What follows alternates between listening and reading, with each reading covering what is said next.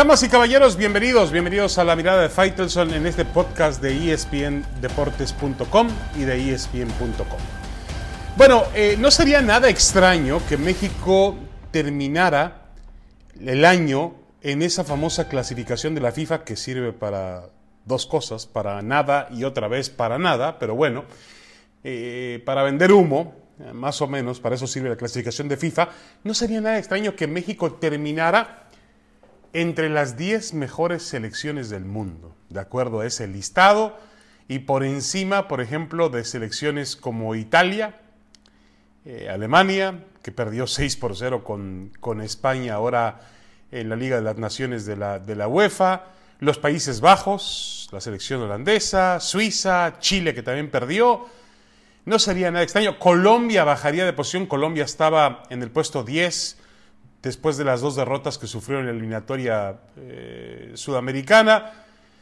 Y no sería nada raro que México apareciera entre los 10 primeros, pero yo creo que eh, no podemos vivir de humo. Eh, está claro que hubo mucha neblina en el partido del martes por la noche en Austria, mientras México le ganaba a Japón, pero ese humo no, esa neblina no tapó, no ocultó los grandes defectos que por momentos tuvo el equipo mexicano y tampoco esa bruma fue capaz de tapar las buenas sensaciones que esa selección arroja de cara al futuro. México logró terminar un año atropellado, este del 2020, en cuestiones futbolísticas y en otras cosas, por supuesto. Logró terminarlo jugando, teniendo dos escapatorias europeas, jugando ante niveles, ante otra clase de selecciones que le ofrecen un nivel diferente al que tiene en casa. Y obviamente mostró tanto defectos como virtudes y mostró un gran aprendizaje para Gerardo el Tata Martino. Esta clase de partidos le sirven para saber dónde está y hacia dónde va el conjunto mexicano, porque si lo deja todo a su área futbolística, a su competencia de CONCACAF o a los partidos amistosos que prepara la empresa Zoom en Estados Unidos, pues México no tiene un parámetro para realmente entender a qué nivel pertenece. Lo más trascendente de todo sigue siendo la fuerza eh, competitiva que ha representado México en sus dos escapes europeos. Eh, yo creo que no solamente el resultado de balances es positivo, también el de actuaciones y sobre todo, insisto, aprender. Es evidente que los cuatro juegos ante Países Bajos, Argelia, Corea del Sur y Japón le han servido a Gerardo el Tata Martino. Eh, en el plano individual, la selección espera que jugadores como Héctor Herrera, que tanta falta le hizo la noche del martes en Austria contra Japón, Raúl Jiménez, Jesús Manuel el Corona el Tecatito e Irving el Chucky Lozano mantengan y hasta potencialicen aún más su nivel en el fútbol europeo. Esos jugadores están bien, son la base de esta selección mexicana. Otros europeos, entre comillas, deben apurarse. Jugadores como Laines y Edson Álvarez y otros que vienen atrás deben ganar minutos, continuidad y terminar de crecer. No hay problemas para México en la portería. Guillermo Ochoa es un baluarte y tendrá la competencia que necesita a través del veterano portero de los Pumas, Alfredo Talavera. Hay que encontrar a los defensores adecuados, desde un lateral derecho que cumpla con las condiciones de defender y atacar, y hasta una pareja de zagueros centrales que esté a la altura de las condiciones. La que utilizó contra Japón, la de Araujo, y, Moreno por momentos lució muy lenta ante las embestidas niponas. Y otros futbolistas que actúan en México o en la MLS, hablo de Carlos Rodríguez, Orbelín Pineda, Romo, eh, Henry Martin, JJ eh, Macías, Pizarro, Pulido y hasta el propio Javier Chicharito Hernández pueden y deben ser parte de este proceso. Falta mucho camino por delante. México tiene un equipo que debería solventar sin contratiempos las eliminatorias de la CONCACAF. Debe imponer su jerarquía y su nivel de juego ante Estados Unidos, que con su nueva camada se perfila para volver a ser el gran rival del conjunto mexicano. Y qué bueno que Estados Unidos vuelva, porque a México no le sirve un Estados Unidos en un estado depresivo, futbolísticamente hablando, como lo estuvo en las últimas eliminatorias, donde cayó eliminado de cara al Mundial de Rusia 2018. Y luego, después de todo esto, después de afianzar su condición como jerárquica del área, México tiene que estar preparado para llegar lo mejor posible a Qatar 2022. Ahí es donde realmente vamos a cuantificar, analizar a fondo, evaluar, juzgar a Tata Martino si lo hace mejor o peor o igual que sus antecesores. Solamente el Mundial puede marcar un antes y un después en una selección mexicana de fútbol. Por ahora lo que vimos fue interesante porque en medio de la pandemia México logró escaparse a Europa. Yo creo que difícilmente va a poder repetir esos escapes porque el próximo año, si se abren, que esperemos que se abran los estadios en la Unión Americana, pues volverá a ser parte del negocio y a tener partidos amistosos en una cantidad impresionante para recuperar tiempo y sobre todo dinero. El dinero sobre todo, el tiempo no, no les importa tanto. Una pausa y regresamos. Tenemos más en la mirada de Faitelson en este podcast de espndeportes.com y también de espn.com. Ya volvemos.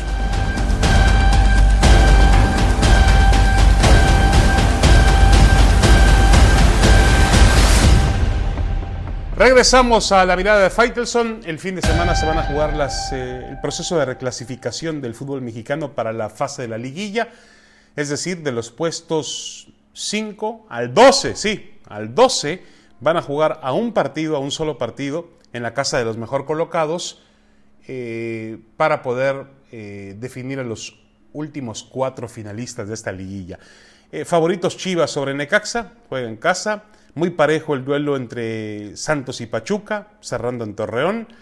Y los equipos de Monterrey son y tienen que ser marcados como, como favoritos para poder establecer condiciones, tanto el Rayados de Monterrey como los Tigres, que para mí es todo un fracaso que estén en esta instancia. Pero vamos a abocarnos a concentrarnos en Chivas, que ha tenido una semana turbulenta después de la lesión de Alexis Vega. Se lesionó jugando un partido amistoso con la selección sub-23 enfrentando a Cruz Azul. El equipo de las Chivas acusó al jugador uruguayo de Cruz Azul, Ignacio Rivero, de, de, haber, de haber hecho o realizado una entrada artera de mala intención que lesionó a Alexis Vega y también está aparentemente descartado JJ Macías, el centro delantero.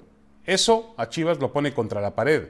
Veo a Ricardo Peláez desesperado, veo a Víctor Manuel Bucetich nervioso, dos hombres de mucha experiencia, porque saben que el sábado tienen un partido fundamental para medir si la temporada fue, pues fue, no un éxito, pero si, si, si la temporada fue, nada más dejémoslo en eso, o si resulta en un sonoro fracaso. El Guadalajara no puede llegar a seis torneos consecutivos sin meterse en la liguilla. Es una vergüenza para su historia, es una, una ofensa total, una grosería para sus colores sagrados no estar en la liguilla. Es verdad que terminaron séptimos en la tabla, pero esta vez eh, las reglas establecían que eh, los ocho, los, los eh, insisto que del quinto al, octavo puesto, que generalmente tenían lugar en liguilla, tienen que ir a una reclasificación. Las condiciones de Chivas bajan notablemente sin esos dos futbolistas. No, no, podemos tapar el sol con un dedo. El Guadalajara está en problemas. Pero también hay que tomar en cuenta la gran inversión que hizo el equipo antes del torneo. Se le metió muchísimo dinero a Mauri Vergara, sacó de su bolsillo 40, sala de, dicen que exageramos, 40 millones de dólares. Bueno, es una cifra importante para el fútbol mexicano. Eso lo puso a disposición de Peláez para reforzarse. Y a pesar de las lesiones, a pesar de las bajas, Chivas no puede abrir el paraguas y decir, ahora no puedo ir a la liguilla porque he perdido a jugadores importantes en un momento fundamental de la temporada. No, no se valen los pretextos, no hay ninguno que valga, que dejen de llorar Peláez y también el señor Bucetich, con todo respeto para ellos, que son dos hombres con mucha experiencia y con muchos blasones en el fútbol mexicano. Pero Chivas tiene que arreglárselas como pueda para poder solventar el partido contra Necaxa y lograr su pase a las finales del fútbol mexicano. Cualquier otro resultado será un sonoro fracaso y para mí tendría que costarle el puesto a alguien. No estoy pidiendo la cabeza de nadie, ni la de Bucetich ni la de Peláez, pero el hecho de que Chivas no llegue otra vez a la liguilla marcará otro retroceso, otro golpe muy poderoso a este inicio de una nueva gestión que hace a Mauri Vergara, el hijo de Jorge Vergara, que en paz descanse. Eh, obviamente esta inercia de un Guadalajara eh, perdedor, un Guadalajara que no encuentra la brújula en el campo de juego, ocurrió desde el deterioro mismo de Jorge Vergara, la enfermedad, sus últimos días, y ahora se supone que a Mauri reiniciaba con una etapa diferente.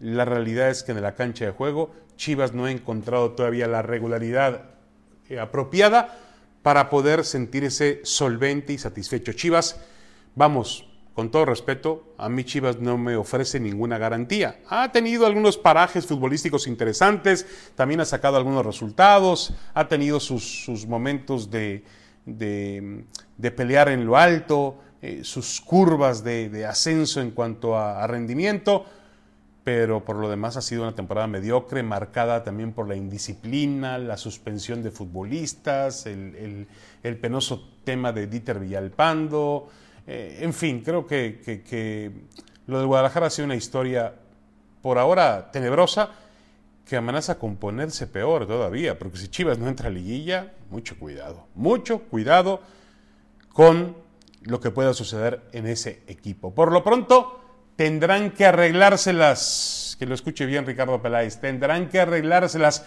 sin la presencia de Alexis Vega, que para muchos era el mejor futbolista de Chivas en las últimas semanas, de medio campo hacia el frente, de cara al ataque, eh, un jugador que, que, puede jugar como centro delantero, pero que también puede moverse entre líneas y moverse a los costados y producir fútbol y dar pases.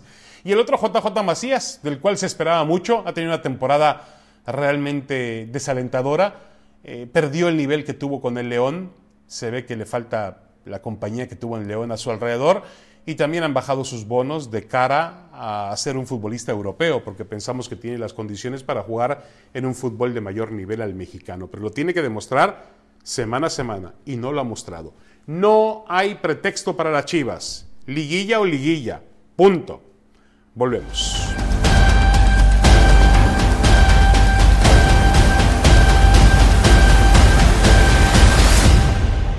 Finalmente, regresamos a la mirada de Faitelson.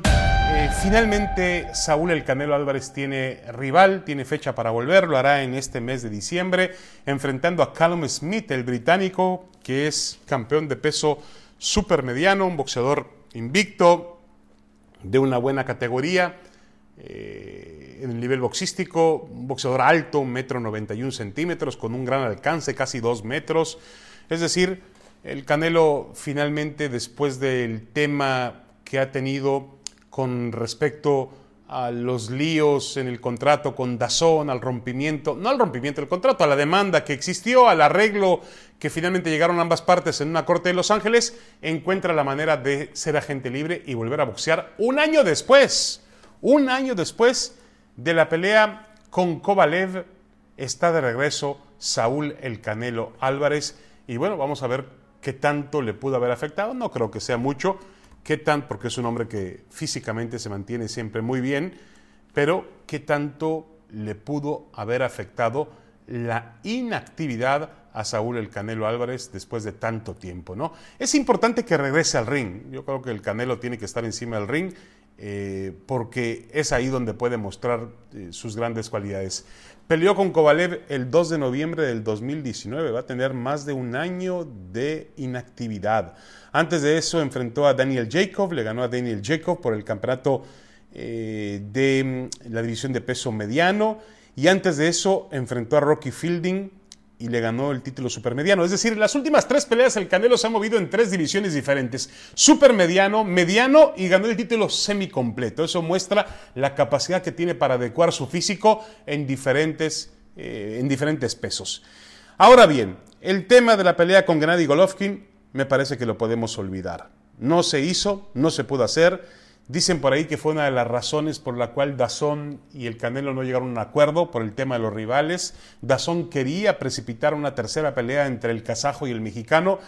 Primero no quiso el Canelo, después cuando el Canelo dijo sí, Golovkin dijo no y no se pusieron de acuerdo y es una lástima porque fuimos testigos de 24 rounds entre la primera pelea en septiembre del 2017 y la segunda en septiembre del 2018, fuimos testigos de 24 rounds donde vimos lo mejor y lo peor de cada boxeador. Em, y eh, yo no entiendo todavía por qué el Canelo no quiere volver a pelear con Golovkin. Estoy seguro que no es un tema de precaución, no lo creo así. Es más, el Golovkin actual estaría más propenso a knockout del Canelo que, a otro tipo de resultado en la pelea. Se ha desgastado mucho Gennady Golovkin, sobre todo después de aquella pelea que tuvo con el ucraniano Sergei Derevyachenko, donde prácticamente perdió el combate y ha entrado, me parece, en una zona, bueno, cambió de manager, dejó al mexicano Abel Sánchez, ha entrado el boxeador kazajo en una zona normal de desvanecerse mientras ha aumentado su edad, desvanecerse en cuanto a condiciones boxísticas. Y el Canelo todo lo contrario, a los 29, 30 años está en plenitud y lo ha demostrado, insisto, cambiando de peso y derrotando a todos sus rivales. La pelea con Callum Smith promete ser interesante, eh, insisto, es un boxeador de primer nivel. Eh, a mí me hubiera gustado ver la tercera pelea con Golovkin, pero bueno, eh, no tengo ninguna queja sobre Callum Smith. Quizá en su última pelea no fue un boxeador eh, realmente tan, tan efectivo y, vuelven los rumores de que la esquina del Canelo toma a los rivales de acuerdo a lo que fue su última pelea, es decir, que sacan ventajas, pero bueno, ese es el problema de ellos. Tuvo una pelea muy difícil con John Ryder, británico, compatriota suyo, en Liverpool, y la verdad después de 12 rounds ganó una apretada decisión unánime. Antes de ello eh, había ganado el campeonato de peso eh, supermediano en las super series de la WBA. Eh, le gana la final a George Groves en aquella famosa pelea, otro boxeador británico. realmente es un boxeador muy interesante que para darles un dato nunca ha peleado, solamente ha peleado una vez en territorio de los Estados Unidos. Nunca ha peleado en, en Las Vegas, va a ser su presentación en Las Vegas. La ocasión en que peleó en Estados Unidos fue en el Madison Square Garden en, eh, en el 2019, mediados del 2019, cuando enfrentó al, al francés Hassam Nadam Njikam y retuvo los campeonatos de la WBA supermediano y de The Ring en, también en peso supermediano con un knockout técnico en el tercer episodio. Es un buen boxeador este Callum Smith, insisto, muy alto, eh, de unas condiciones que en el alcance pueden generarle cierta dificultad al Canelo.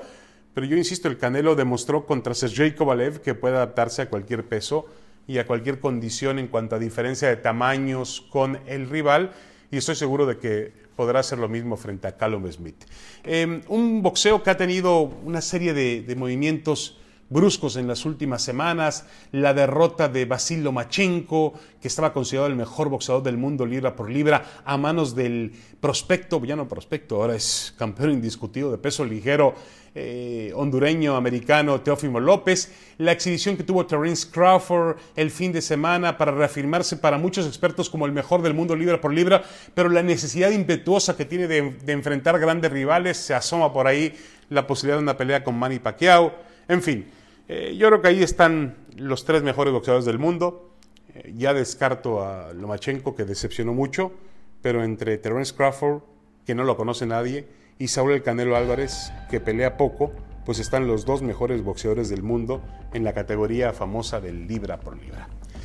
Bueno, esto fue todo en eh, la mirada de Faitelson. Muchas gracias, un abrazo, saludos, hasta la próxima.